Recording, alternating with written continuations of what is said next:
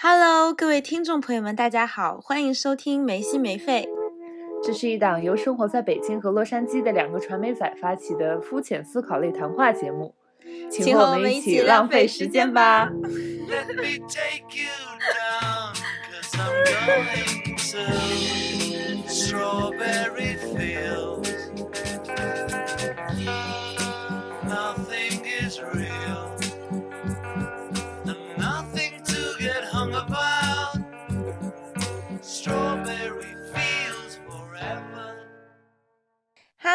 亲爱的听众朋友们，大家好，欢迎收听新一听新。我不行，我说不怎么回事儿啊？你来吧，我真的为什么我说不好了？只是两周没有更新，你好像半辈子没说过话了一样。我真的不行了，你来吧。Hello，各位听众朋友们，大家好，欢迎收听新一期的没心没肺，我是狒狒。我是 Drama，哎呀，你好厉害呀！我自己说过之后才发现，原来这句这么拗口。天呐，你对厉害的标准可真低。看来大部分的开头也都是我开的吧？我就是已经嘴皮子可以来操作这件事儿，不用动脑子。真的，哎，那我们就直接切入正题好了，因为狒狒现在就是预约了一个自己的会议室在聊，可能就不好占用太久哈。你预约了多久啊？天呐！约了两个半小时，但是我们刚刚闲聊过去二十分钟，就只有两个小时了。你两个小时也够了吧？万一我的同事们后面听了我的播客，就知道我就是进行一些不务正业、利用公司资源在这里搞自己的东西。你不要说出去嘛！你已经放到播客里了。我说你不要跟你同事说你在做播客。但是我要邀请我那个同事来录播客啊。嗯，他不会举报你的了，大家都是那个菜鸟级别。他他不菜，他很厉害，就是嗯，他蛮厉害的，毕竟是一个在自己实习过一千多天的人。确实，我们也埋下伏笔，就是我们之后真的有一个非常神奇的大哥，他就是在字节实习了一千多 天。过啊，比你比你大一点，比我小一点，嗯。哦，这么精准。好的，那我知道他是白羊座了。他是双鱼座。哦，那还是更靠你。你说的好像我们两个之间只有一个星座似的。哦，好吧，好吧，你怎么我不知道为什么，就是就好哎，好像每个人的那个星座计量表都是不一样的。就对我来说，星座的第一个就是白羊，然后第二个大部分人都是这么觉得啊。不过星座第一个确实就是白羊，但是明明应该从一月份开始算，不知道为什么不是这么算的。它是嗯，按照星盘里白羊座就是第一个。嗯，好吧，反正今天也不要星座了，就总之呢，就是大概就是这样一个背景。我们之后准备请到一个在字节实习了一千多天，一直不转正，一直在实习，然后 的一个很优秀的哥哥小哥哥来到我们的播客里。但他对，因为他日理万机，实习实在是太忙了，所以 所以很难约。就我们一直很想约了，但一直没有约到，所以这一期。这期就是我和狒狒先聊一下，也算是打一个铺垫，埋一个伏笔。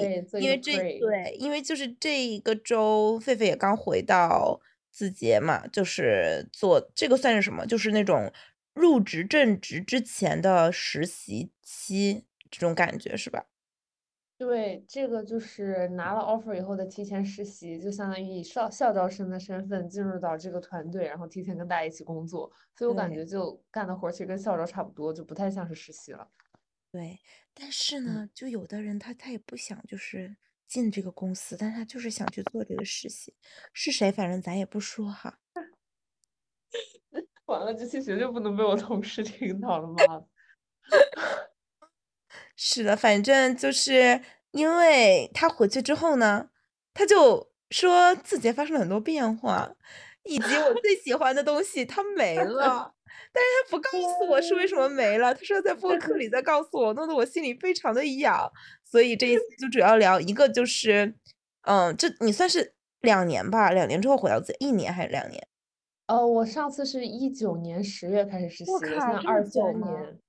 对，其实已经快四年了吧。但你离职的时候是还蛮久的，是二零二零年，你实习蛮久。二零年四五月，但是那时候我是远程离职的。不过那时候自己应该也没有发生什么太大的变化。对，反正就三四年吧三四年的时间，字节在物质条件上发生了什么 肉眼可见的变化，以及。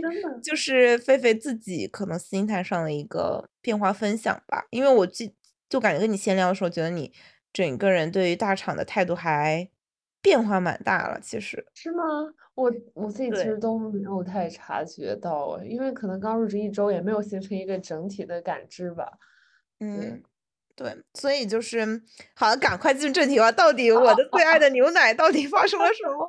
对，就是我在字节真的非常喜欢喝它的那个牛奶，我甚至经常会和那个保洁补充牛奶那个阿姨搭讪，问她这个牛奶在哪儿买的，有什么地方可以买，为什么这么好喝？我每天至少是两杯打底的，所以就是我觉得我每天上班的动力就是喝那个牛奶，但是菲菲跟我说她没有了，所以我 personal 真的非常想知道他为什么没有。也没有吧，就是我们之前不都有个茶水间嘛，然后茶水间有一个咖啡机，你可以接咖啡，也可以接牛奶，但是现在没有牛奶那个选项了，就只有各种咖啡，美式、拿铁、cappuccino 这种。但是它有 cappuccino 为什么就没有牛奶呢？那不是要用牛奶做吗？你没办法专门接牛奶，你你只能点了 cappuccino，它给你出来一杯 cappuccino。对啊，就是为什么呢？就是你能做 cappuccino，你的这个机器里肯定是有奶的呀。就不想让有一些只想喝牛奶的人白嫖牛奶喝吧。啊，为什么你工作这么难，还不能喝牛奶？对，而且就是一个很大的变化是字节没有那个 day one 的那个马克杯了，现在都换成纸杯了。他真的肉眼可见的在变穷哎，你对，刚才不是说下午。茶也没有了吗？这个我之前还没注意到，就是因为我看到同事拿自己的杯子去自己的一个矿泉水瓶去接水，我说：“你怎么不拿个自己的杯子？”然后他就说：“懒得拿，还得洗之类的。”然后我就想起之前就是在上一次在实习字节实习，which is 3年前，就是我们当时会拿很多马克杯，然后喝完了放在自己的工区上，就会有保洁阿姨把它收掉，但是现在都没了，只有那种一次性纸杯，你用它接咖啡还会感到很烫，你要套两个纸杯才可以。天呐。对，然后他听到我说这个以后就表示蛮震惊的，就是在他的想象里，一个比较成熟系统的这样一个公司，应该是要有自己的那种马克杯的。嗯。而且下午茶是不是也没了呀？我觉得这个就是之前，哎，那些讨就是特别烦人的那种宣传他，每次都都用他什么下午茶什么来勾引大家来投简历。哦，对，就是我不知道是这个工区的问题，还是整个字节，但我感觉应该是整个字节。就是它首先没有一个小推车推着到每个工区前面喊下午茶来了，而是会统一的放在一个区域的茶水间。然后它放的也不是之前的那种，就是新鲜的切好的分好的小盘儿里的小蛋糕，而是就是盛在箱里的，比如说酸梅汁，或者是果粒酸奶这种东西，就是码在一个个大箱子里。然后吃的一般是就包在那种塑料袋儿里的香芋饼啊，或者是，呃，干果呀这种东西，你知道吗？就是很成型的预制品。天啊，那真的感觉肉眼可见的在变差哎。对，就是如果你之前没有来过字节，感受过那个对比的话，可能感知不会这么明显，但是就是与当时是有挺大的差距的。哦，我现在感觉 user 呃，user experience 真的很重要哎。你说完这些之对，后，是。我大大的加大了我不想去字节的一个动力，虽然真的很次要这些对，因素。还有一个比较小的细节就是我的工位旁边是没有垃圾桶的，就是没有那种一个铁网状的垃圾桶。之前不是我们每天会把垃圾扔那里，然后保洁会收掉，第二天就它会是干净的垃圾桶。现在是在每个工区靠墙的位置放了两个大的垃圾桶，就是你想扔垃圾，你需要走起来，然后把垃圾扔到那里去。他所以是真的财政出了问题吗？对，我觉得就是可能盈利没有之前那么多了，所以就是会在这些小的细节上做一点点缩减。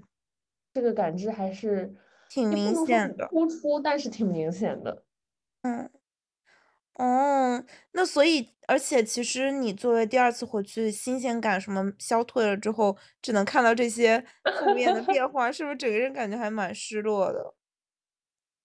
会有一点点吧，但是就是它也不是那种非常肉眼可见的衰败，就是感觉好像在细小处抠抠缩缩了你一点的那种感觉。然后包括我记得好像去行政领的东西之类的也会有变化吧，我哦，之前是随便拿，现在也会就是克扣数量是吗？之前对他现在就是放了一个大的类似于贩卖机，你就扫码可以领一次最多领四件，然后那里面有呃纸巾、笔记本、荧光笔还有笔，还有啥？之前还能领啥？是不是也就这些？哎呦，sorry，校招礼包是不是也变差了呀？哎，这个你是从哪儿听说的？确实有这回事。我没有，你跟我说要发校招礼包，我只是根据他财政状况变差猜测的。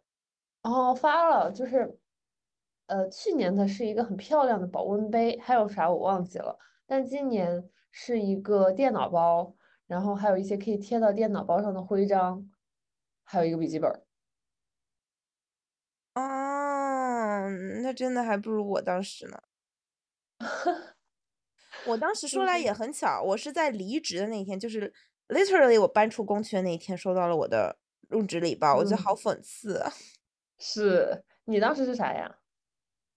忘记了，反正当时都跟同事瓜分了，就是我自己好像就留了一个做纪念，剩下都给同事了，因为同事觉得很嗯，好，就是他们觉得那哦，些东西很好，然后他们想要就给的，就嗯。我甚至都不记得我到底自己给自己留了什么，反正不太 care 那个，我只在乎吃的好不好。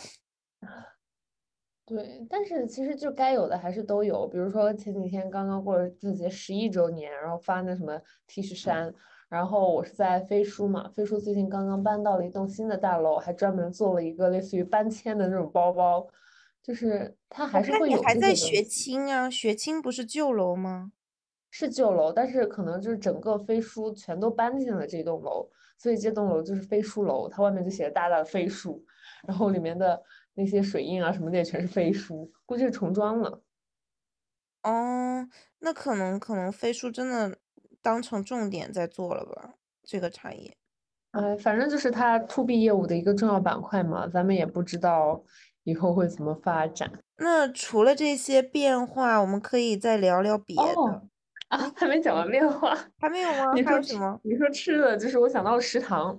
原来我们不都是经常吃完饭以后再去拿一盒健身餐慢慢吃吗？反正啊我和我同事有时候是这样的，但是现在就是你打饭之前需要先刷一下饭卡，然啊，后那岂不是都不能带人进来吃呢？也可以吧，你就预约之类的。这个我确实没想过，但是这个刷卡的意思就是健身餐和自助餐这些你只能选一样，然后健身餐你需要提前在系统上预约才能吃到，你现场去拿是没有的。OK，我觉得自己也一定是出现了一些财政问 题。我之前吃饭要吃三份，你知道吗？就是我真的很贪心，然后对，而且我饭量又大，我靠，那这根本吃不饱吧？那男男生就会有饭量很大的那种啊不是你不吃健身餐啊，就去吃普通的自助餐嘛。啊，那那那不都想来点吗？对，但好像这是不太行的，因为我加了一个类似于那种餐饮话题群，然后经常看到有人发一个二维码，就说转让今天中午的健身餐，我还很奇怪，就是这有什么好转让的？后来才发现，就是嗯，需要约，不然没得吃。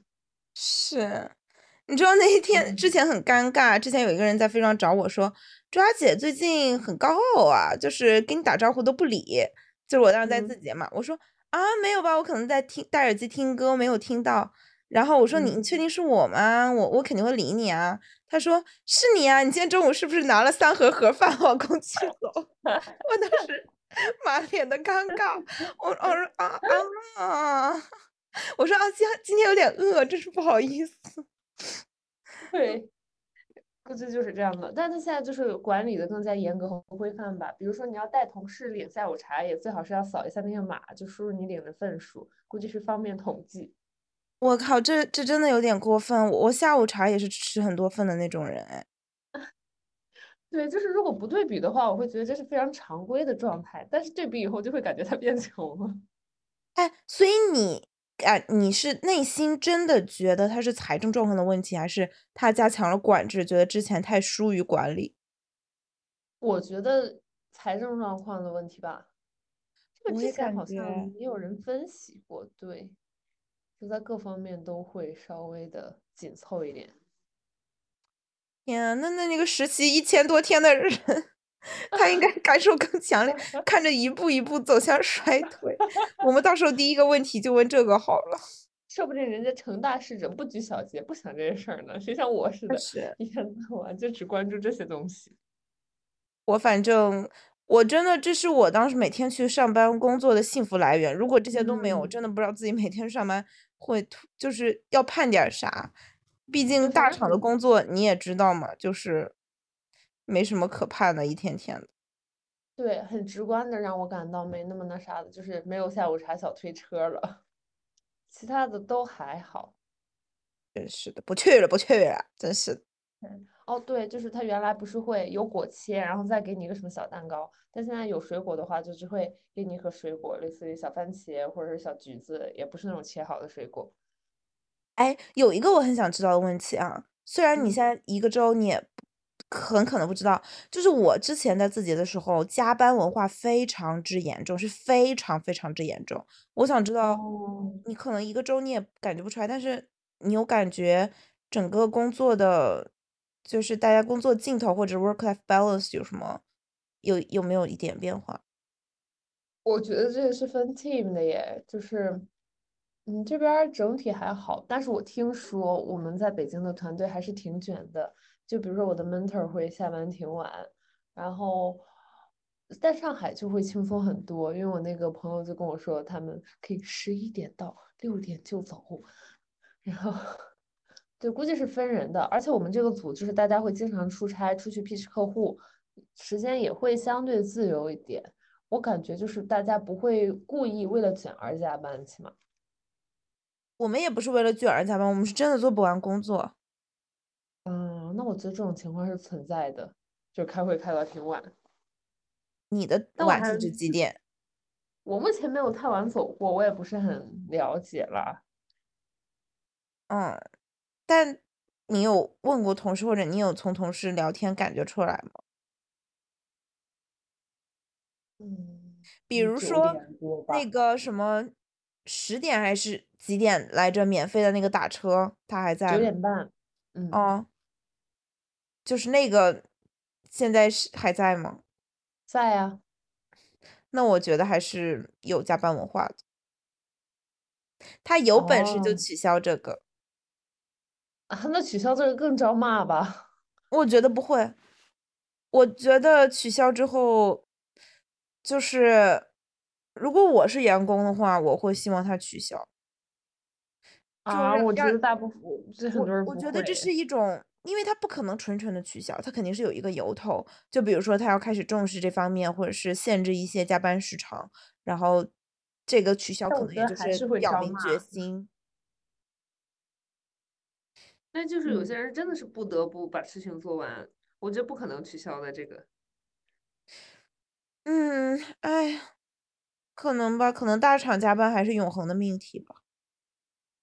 是，反正就是我来了，今晚只有一周，但是我有点 重新回到了当时在字节的那种感觉，就是很大厂、很效率、很很工具的一种感觉。但是就我觉得说螺丝钉甚至不太准确，因为我现在好像是以一个正职而不是实习的身份在这儿，就真的能做一些事儿，但我依旧觉得我做的这些事儿让我看不到太大的价值。嗯，其实更准确的说，我是想完全放弃大厂，不是说想完全放弃字节，因为我觉得在字节这里，这个团队包括这个公司，我都算是喜欢的，所以唯一对我来说有问题的就是工作在做的事情，我就觉得大厂这种工作状态不适合我。你知道我昨天中午，因为我们团队大部分的人这几天出差开会去了，所以就是团队只有三个人，除了我以外还有两个人。然后昨天我们就一起吃完饭，去公司旁边的河边散了散步。然后其中有一个人，他大概也是校招进来了两年，然后他当时也是在一个创业公司和大厂之间选择，最后选了。就是也不是创业公司，小厂小厂和大厂之间选择，最后选了字节，也就是这个大厂。然后我就觉得他的情况跟我挺像的。他就提到他当时其实内心也挺想去那家小公司的，但是他也是在跟爸妈进行一些博弈，有点像他父母也非常希望他考公务员，但是他最后没考，然后就来了字节。他说就是在大厂工作久了以后，就会感觉自己像一副躯壳，啊就哦，感觉内心很空洞。就你也可以在工作中做成一件事情，获得一些成就感，但是你就是觉得很空洞。我不知道是大厂带来的，还是说工作做久了都会让人有这种被掏空的感觉。但是我就觉得那种感觉真的很不好，而且我现在刚开始工作，我其实就有一点点那种感觉了，就是好像我生活就开始有一点意义感缺失。我现在工作五天，就是为了周末那两天。哦，exactly，跟我当时一模一样。而且我那两天其实什么事儿都没有，就在家躺着点外卖。但是我感觉我从周一的时候就开始在，就像监狱里在划那个正字，一样。对，是是这样子的，我很能理解。哦，是的，就是我我感觉啊，就是你在人生的每个阶段都会对这个周一充满了厌烦，但是我在字节的时候，我对周一是 充满了厌烦。中文真是博大的精深。是，但是我真的反思一下，字节没有对我做什么，就是它是一个还不错的公司，然后我的同事也很友好，就这个工作也没有让我说繁忙的直不起腰，但我就是感觉我真的被掏空，我就算一天到晚什么活都不做，我都感觉非常的 累。对，嗯，我感觉确实是这样。而且你说哈，就是幸好我们之前是做过自己喜欢做的工作，所以我们知道就是可以避免一种解释是工作本身是痛苦的，所以你想当然的会逃避周一，或者是逃避一周的工作。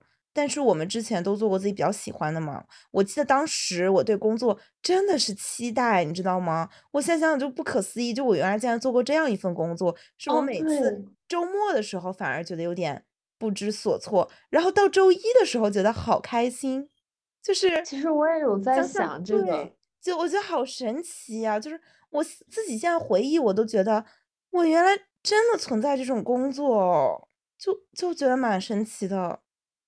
我是在想，就是是因为我们太做过太多段实习，已经提前的耗费掉了我们努力上进和对工作有热情的份额吗？还是说这份工作本身有问题？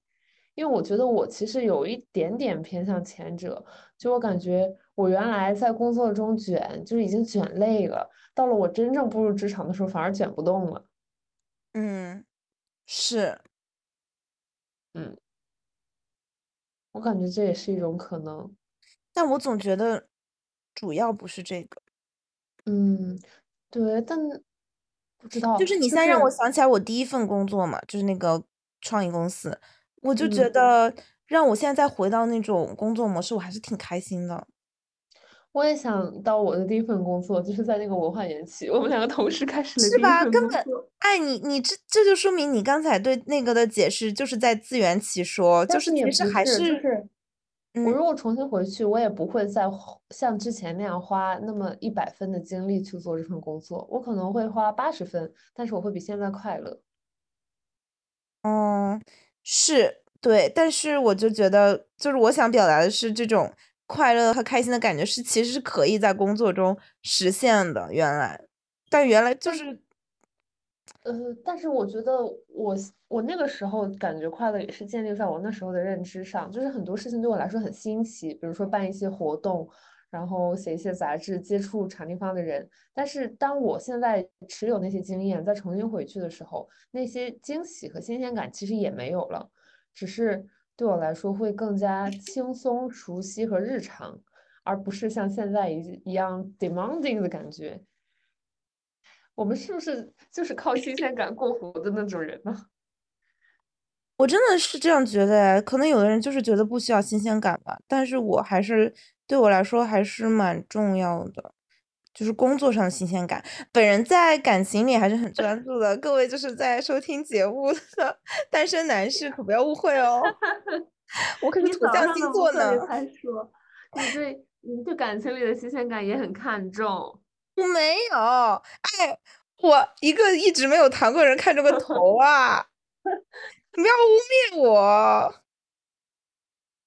哦，但是就是说回来，我不是差不多跟我男朋友同时开始工作的嘛？就因为他工作以后我太无聊，所以才开始工作。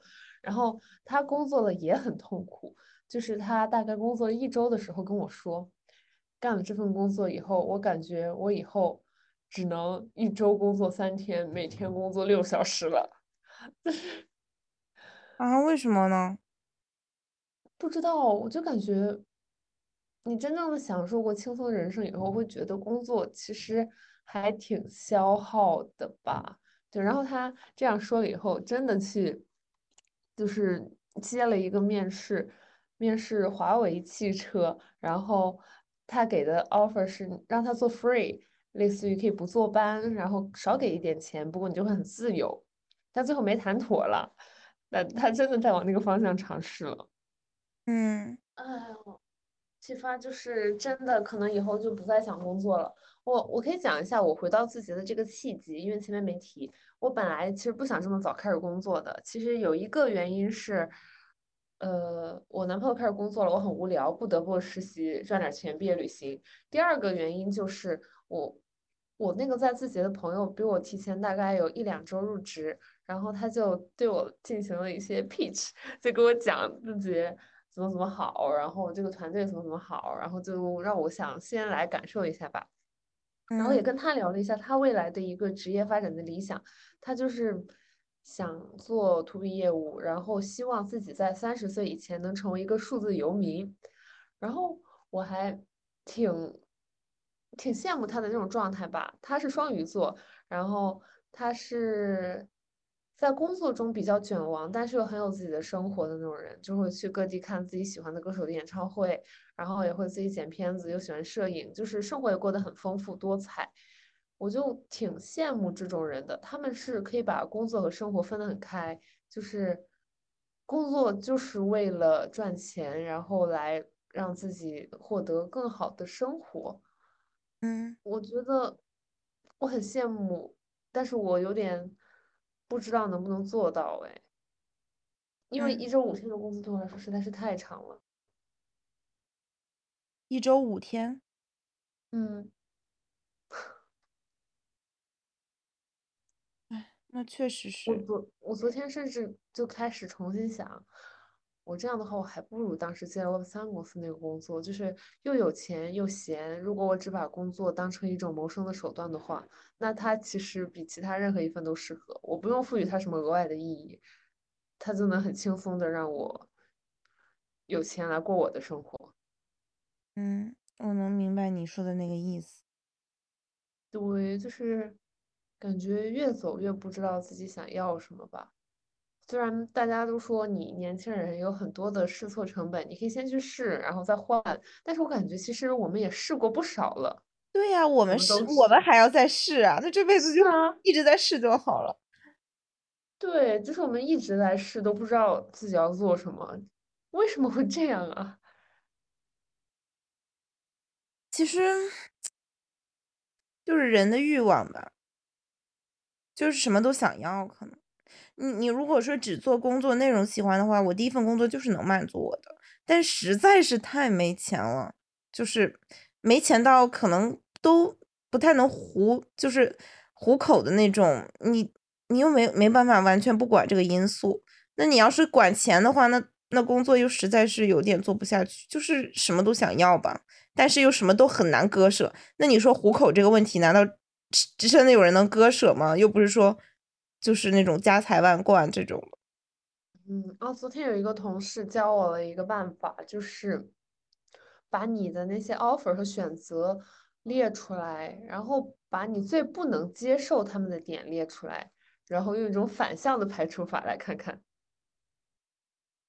嗯，这可能也是一个思路吧。是，但但我感觉我一直以来就是这种的呀，但我还是不知道自己 scale 什么，就排除法嘛。其实说白了，嗯，是对，还是想要的太多了。人呢，就是欲望、奴隶、贪婪的机器。哎，我想问一个问题，嗯，你有问同事的 MBTI 吗？哦，这个你知道吗？我真的，我那天来的第一天，就是在随意的浏览一些团队内的文档，其中发嗯，现一个文档就是团队成员列表，列了星座、MBTI、爱好、学哦，校等等，然后我就非常的惊喜。后来有有什么惊喜发现吗？就比如说哪一个类型比较多，或者是什么摩羯座挺多的，然后摩羯座基本都是 ENFP。？ENFP 不就是我们吗？是啊，是你们啊。啊，所以你们部门其实比较适合我，是吗？嗯，可能蛮适合的。就是之前我我朋友跟我说，这个团队氛围很好嘛。就是我来了以后发现，有一半以上的男生都是 gay，然后大家真的特别活跃。然后在周末的时候，，gay 真的好容易。，gay 真的好容易是 ENFP 或者 INFP 哦。我认识的 gay 好像就这这两个就很多。是，反正就是大家都都特别自来熟，然后也很容易就打成一片。然后昨天我不是开团队周会，然后我的 leader 让我做个自我介绍，然后我没准备好，在那瞎说了几句，然后我一个 gay 同事就来私戳我说啊，你才入职一周啊，我以为这是你什么入职一周年的演讲呢，反正就是 感觉大家就！熟的都很快。啊，你感觉你你现在这个状态，如果成为一个 routine 维持下去的话，你能可预见之后的每天的工作模式是什么样子的吗？可以预见，就是我会掌握我现在在做的这些工作，然后就会比较熟练的去 pitch 到各个行业的客户，然后给他们讲我们的解决方案。然后周末呢？就我的意思是你整个人的人生的，哦哦哦，然后周末就去，嗯，一天跟我男朋友去公园里坐着晒太阳，另一天可能跟朋友吃个饭。嗯，还有一天要跟我录播课呢，你这个没良心的狗东西！有了男朋友就把周末给你录我忘了。播录播课吧？我们工作日录，周末，天呐，周末真的没时间给你录播课啊！真的是工作了以后，我还周末录播课的话，我真的会坚持不下来。那那就工作日录吧。这说的好像你工作了以后，你不需要一个周末双休吗？不会啊，就是只要能和你见面的一切机会，我都会牢牢的抓住。如果就是如果我们在一起的话，我周末的两天就是一天给你，一天给我男朋友，都哎，没有别人的时间了。也蛮甜的了。是，嗯，对呀，就是感好觉好，拉呀，受不了了。是挺辣的。但你真的需要一些精神支持。我最近就是感觉我工作了以后，也越来越不想把我的休闲时间的精力用给我不那么喜欢的朋友，所以我昨天才会跟你说，我不想跟那人出去玩，我就真的不想出去。就是我不会不会讨厌那些不好的人，我只会去不不喜欢跟那些无趣的人出去。那比那比如说你你这个工作啊，以现在的模式接着就是滚动下去的话，你会对职场发展有什么就是预期或者是规划吗？或者是你希望它最后达成一个什么样子，或者是长久什么？你的十年规划、十五年规划这种经常被问到的问题，你有什么预设吗？就是我上周跟我的 leader one on one 的时候，我有问他这个团队比较长期一个规划，然后他说他们想做的是类似于我们整个大的组的一个智囊团的角色，就比较偏咨询，然后有点像行业顾问，给各种不同类型的企业提供解决方案，就是我们是最了解产品，也是最了解这个行业的人，这是他的一个理想和预期。这跟我之前跟那个朋友聊的其实有点像，他也是之前拿到咨询的 offer 嘛，但是选了这边。就是也是想在 to B 这个行业做一些深耕，然后后面往咨询和战略这种方方面转，我觉得还挺偏这个的。但是我自己之前是没尝试过这个方向，我有考虑过，因为我觉得这个方面好像钱比较多，但是。我也不知道我自己是不是适合咨询。我觉得我唯一适合的一个点是，它的核心其实是帮企业或者是用户解决问题的，而且我又很擅长，也喜欢帮人解决问题，这是我觉得我跟他比较契合的一个价值点。但除此之外，就是它能够带给我多大的乐趣，这个确实不好说。虽然我现在在这个阶段，我感觉我没有很喜欢这份工作。对它的前景预期很渺茫，但是我觉得如果之后真的能够在客户跟他们聊的时候发现一些他们的核心痛点，然后也会觉得有一点点收获吧，这是唯一有一点期待的方向了。不是，但是对于你自己的长期规划呢？这不是你在这个工作上的一些获得，而是你自己的职业发展路径。那我觉得我如果。从这份工作做起来的话，我之后也会往这个方向发展呢，就是给企业提供解决方案以及一些咨询方向。嗯，可能后后面还是做 to B，但不是做办公软件类的，会做偏向数码科技、更加 SaaS 云计算呐之类的这种吧。啊，听着好 boring 啊。是啊，哎，我我觉得，我不知道，我我觉得听着有点可惜，可能这就是生活的常态。但是我觉得日常和你聊天的时候，你给我的一些观念、想法和感觉都是偏一些很文艺的。对，然后突然就一听你现在讲你自己未来的职业规划是这么务实和感觉跟你原来八竿打不到一起的，我就觉得有点难过，不知道为什么。对我自己其实有这种感觉，我感觉我刚刚聊讲着讲着就变得很当，然后我感觉，比如说我们这个行业里目前做的比较好的那些人，他们有时候会出去做讲座，然后就会拍那种照片，就双手抱臂放在胸前，然后上面写写着什么企业效能顾问之类这种，就感觉你以后会是一个啊看起来好像很光鲜，然后又能够帮别人解决问题的一个成功的职场人士。但我总觉得我好像不应该走那么一条路，包括我昨天和那同事吃饭聊天，就讲到我没选的那条路，其实是跟影视啊、策展啊相关的，他们都觉得挺羡慕，甚至不可思议的那种感觉，就好像你明明能选那条路，为什么要来这条？这是完全不一样的方向。嗯，就是好像是，对我自己做了很大的决定，决定一个转行，但其实也就是一个很意外的。层面我才来了这里，也没有想过太多，但是有可能他就会决定我以后的方向。如果我决定这样下去的话，对，其实我觉得这跟我们之前有一期就是和子涵讲考研那期，啊不保研那期有点像的一个话题，就是很多人其实在很多重要的选择的时候会比较短视，因为你你就是你在面临一个东西，它如果比较困难的话，你就会有一种我想尽快上岸。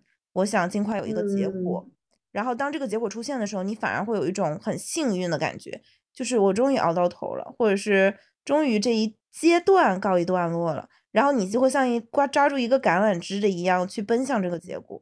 但是其实这个时候往往就是很短视的，就是你会出现下一个你很难受的点。你知道这次我去三藩玩嘛，然后就跟我那个 Google 一个程序员朋友然后聊天，包括和。就是另一个我的学，就是毕业的学姐，但去那边工作了。然后跟他们聊天，我当时有一个挺深的感触是，我发现，就是一些人，他即使到了一个你觉得你一定会羡慕的位置，他也会有一些非常切实的痛苦，而且这个痛苦一点都比比你现在少。就是他们现在有一个人，嗯，他就是在 Google 做 UX designer。你知道这是一个什么概念吗？就是好牛的概念。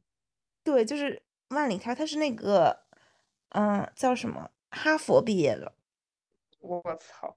然后他他研究生是哈佛，本科我忘了是哪里，华中科技还是哪里。然后呃，他就是毕业了之后就去了那个 Google 做 UX designer，然后是属于万里挑一的那种嘛。而且他跟我讲说，他的朋友们全都被裁掉了，就是跟他一起吃饭的。一堆 UX designer 全被裁掉，就剩他一个了。对，就属于已经很幸运了吧。By the way，他是 ENTJ，我不知道说这个有什么用，但是我就是想点一下。介绍给我，女生啊，然后哦，然后他就是呃，当时跟他聊的时候，他就说他很痛苦，很痛苦。我问他为什么痛苦，因为我真的很不能理解，我觉得他的一切，我我就是很 perfect 嘛，对于每一个这个行业的人来说，他就说就觉得现在在自己的那个位置上做的事情非常的螺丝钉，以及不知道价价值在哪里，而且整个 Google 它就是重算法，重 engineer，不重那种用户体验，也不是不重用户体验，就是一个事情如果做成了。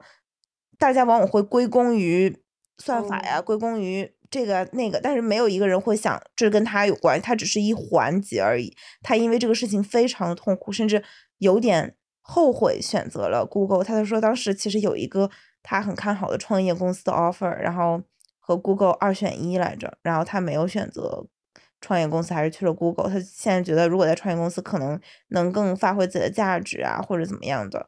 但是他当时就是觉得也是被这个 title 吧迷了双眼，就这么选了。对，然后包括我跟我 Google 的朋友，另一个程序员朋友聊天嘛，还有就是，嗯，当时住的那个一个同学家里，就他们真的是有很多，嗯，他们说出来你也会觉得很痛苦的事情，但是在上岸的那一刻，他们的快乐也是无比真实的。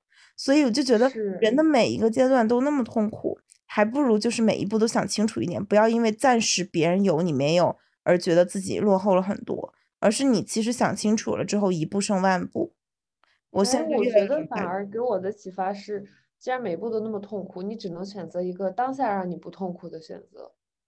嗯，对，就也是也是这种感觉吧。就是这个这个我也有这种感觉，就是你每一步都这么痛苦，你不如就是享受现在，甚至享受你现在在经历的痛苦。就是因为你之后只会越来越苦，就是每一个现在你的觉，你现在面临痛苦，比如说我就找不着工作嘛。但是如果像他们那样，已经签证什么都到位了，或者怎么样，那根本就无法改变一个你讨厌的工作，那种痛苦我觉得是更无力的。就是一人的痛苦只会越来越难解决。就是我觉得真的，我现在越来越觉得我是一个特别不爱做。思考的人就也不是那种不爱思考，就是比如说你在做一件事情，如果我觉得对结果没差的话，我很不喜欢去思考，就是我应该怎么做，我倾向于直接去试，试的过程中我就得到结果了。我觉得去想啊，做调研啊，做 research 啊，好麻烦，然后以及去深度想我到底想要什么，我觉得这种好好累，就很不想想。但我就现在我觉得就是。蛮重要的这个事情，就是你你先把自己梳理清楚吧，然后你再去做一些抉择和选选择，因为你之后，嗯嗯，我的经验是，比如说我在选 offer 的时候，我其实做了很多的调研，但是那调研对我来说的帮助并没有很大，最后还是跟着感觉走的。你说的这个给我的 take away 更多的是，其实你在当下。的那个决定和判断不应该把未来太多的前景和未来的变化纳入其中，因为你也不知道未来会怎么变化，就不应该为了一个好的预期去选择它，而是它在当下能带给你什么好的东西和想法。比如说，我现在选择字节，其实也不是我在选的时候就知道它不会是我一个很理想的选择，但我还是选了，就没有活在当下，其实有点这种感觉。嗯嗯。我就在期待一种预期，期待这个工作它会带给我一些惊喜，它会是好的，对，包括我现在还是在期待，嗯，因为我觉得短视这个问题是很多人都会有的，就是而且很难克服，就当你特别痛苦、像一个困境的时候，人就会很容易变得非常短视，然后我当时就会觉得。就是我好像现在就是这个样子，就现在好像如果给我一个工作。我就真的会像抓住救命稻草那种感觉，就是啊，我终于上岸，我终于可以躺着了，就这种感觉。但是我其实觉得很多时候就不该这样子，就是你，嗯，比如说像我问你的那个问题，就是如果这个工作继续滚动下去，那你之后的十年规划是什么样子的？然后你自己说的时候，就会把自己说的比较难过一样。就是我觉得很多时候。是要去想的。包括之前我跟你讲说，我发现如何判断我喜不喜欢一份工作，就是我设身处地的去想我的二十四小时是怎么样的。对，就是我入职之后，我的二十四小时会怎么发展，然后再说我喜不喜欢他，而不是非常武断的说，OK，他前景不错，OK，这个我好像能获得很多成长，就那样都太抽象了。对。不过可能跟人的性格也有关系，就是因为咱们俩之前做做问题就确实比较极端。我是属于那种不喜欢想东西就直接冲，就是干，就是先去做，做的时候再再去体会，就是各种辛酸苦楚。然后我觉得你之前是比较喜欢去做 research，以及问各各方的意见啊，然后反正做每目就是每一个 step，你就是。比较谨慎，所以我们对于一个事情的观念就是会，嗯，比较两极化，最后都会向均值靠拢。你有这种感觉吗？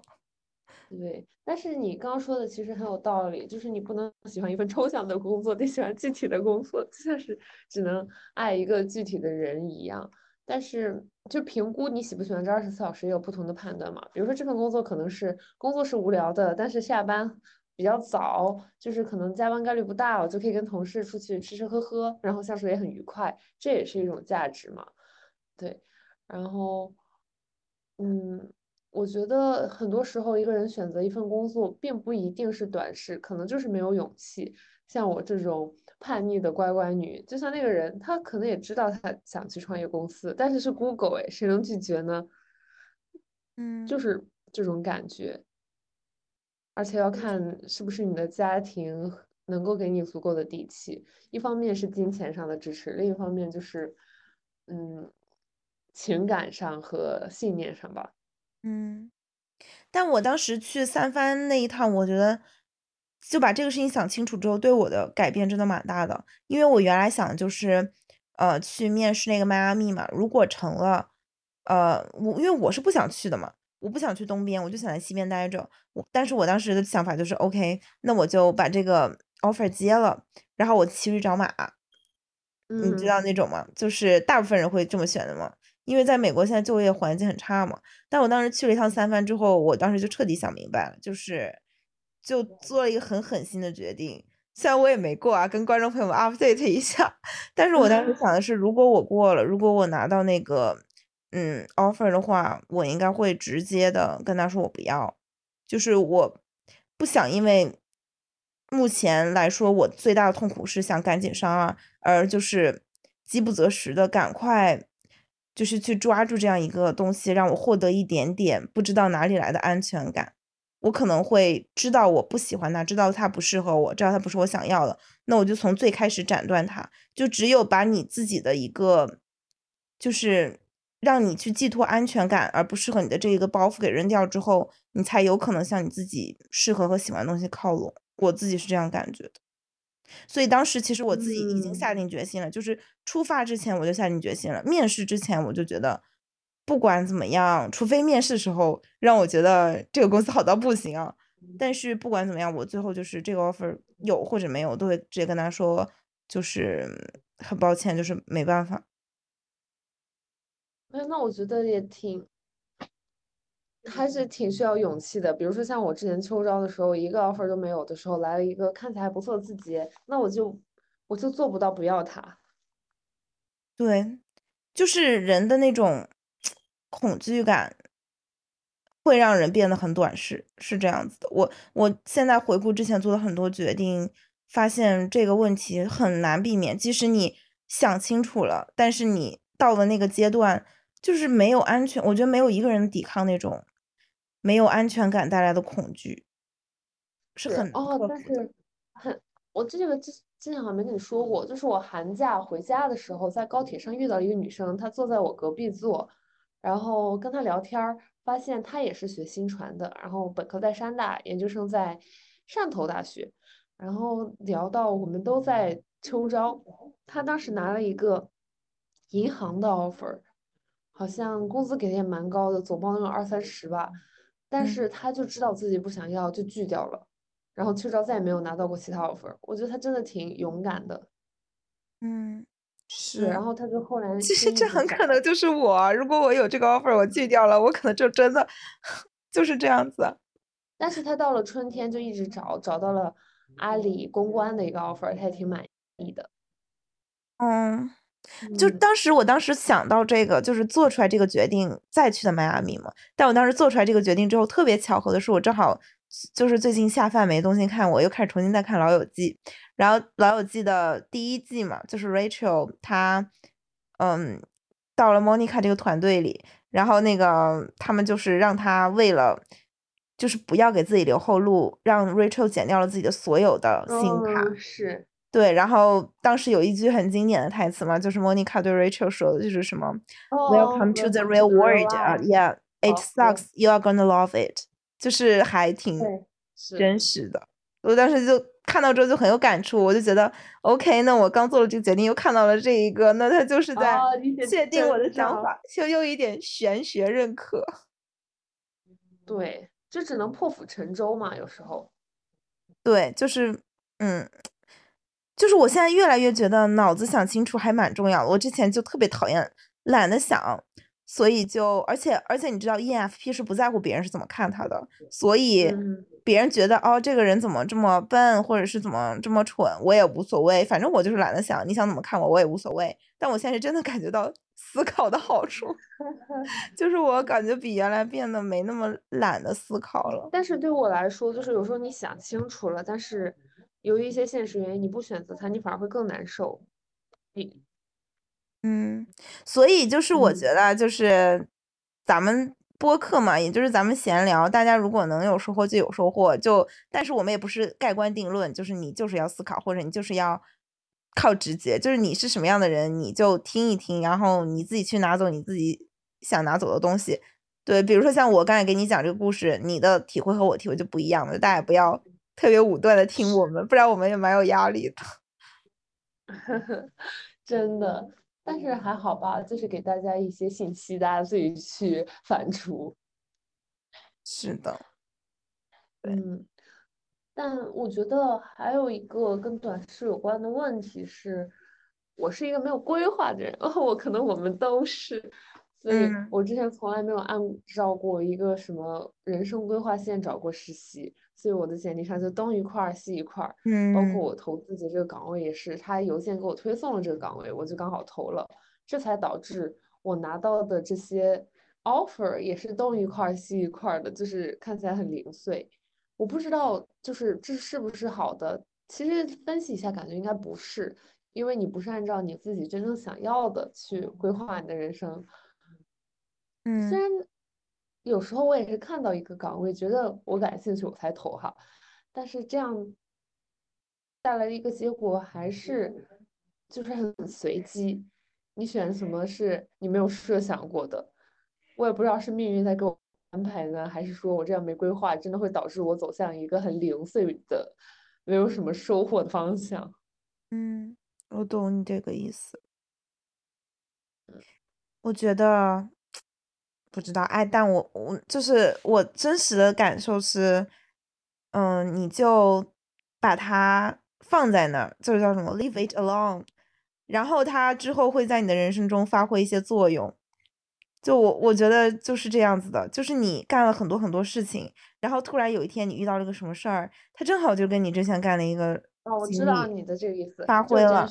我之前在我的某 social media 上，我的那个 bio 就写的，呃，always connecting the dots，就是把你自己的那些我记得特殊的东西连接在一起，然后成为你自己的东西。但是就是这在选择一份职业上并不是这样的呀，那就是嗯。其实我觉得，嗯，我觉得其实可能还好吧，可能就是我我现在就把这个事情看得比较淡吧。就是比如说你现在有十份工作，如果都是同样一个垂直岗位，那你可能确实是会更容易拿到同样领域更好的 offer，或者是嗯一些更接触到更专业的一个层次吧。但是这也只是一种概率，而且。我觉得这样的生活也蛮无聊的，就是你完全，你想想，你现在就是属于我完全不知道自己的任何别的可能性耶，就这是，这是一个多可悲的事情呀！就是人生有那么多的可能性，但是你就专注在了一条上面，然后其他的连试都不试。我觉得这样也，就是你即使走另一条路，你也会很痛苦。而且以你的性格来说，我觉得可能会更痛苦一点。而且其实。对于所有人来说，我们做的很多决定，虽然有一些是被迫的，有一些是可能一些压力驱动下做的，但是大部分的选择，我觉得还是依赖于个人的价值观和性格。所以，其实你这么选，已经是最符合你现在你本身的特点了。你按照另一条路那么选，你只是现在在想另一种可能性。但是，如果你按那一条路选，一定是会比你现在更痛苦的。就我们每一个人做的选择，已经是基于我们现在整个人的特点。做的最优解了，不会有人拧着做的呀。所以其实我觉得这确实就是对做出的选择是一个自我博弈的结果了，已经。对，就没有人会做那种，特别是在你纠结两个选择的时候，纠结两个选择就已经说明它没有一个非常明确的优劣之分了。那你肯定选的是适合你自己的，就就不要去想另一个了。是。就是应该随便选一个，然后把这个选择变成正确的选择。对，对，就有时候做选择的快慢本身比选择 更重要，就是要看到问题背后的问题。嗯，确实是这样。对，就比如说，如果选不出来的话，该想的可能不是该选哪个，而是说我为什么选不出来。嗯。嗯，是这样。对，人也要直面一些东西，选择就会变得简单一点。对，人还是要对自己诚实啊！这句话真的放到哪里都很好用。其实现在可以去看一下自己有什么下午茶。我对于预制品不感兴趣，那我又不是不能自己买小零食，真的是。不在这稍微等我一下，我吃这个点儿有吗？嗯，拿两块哦，要跟我云吃。好，等一下。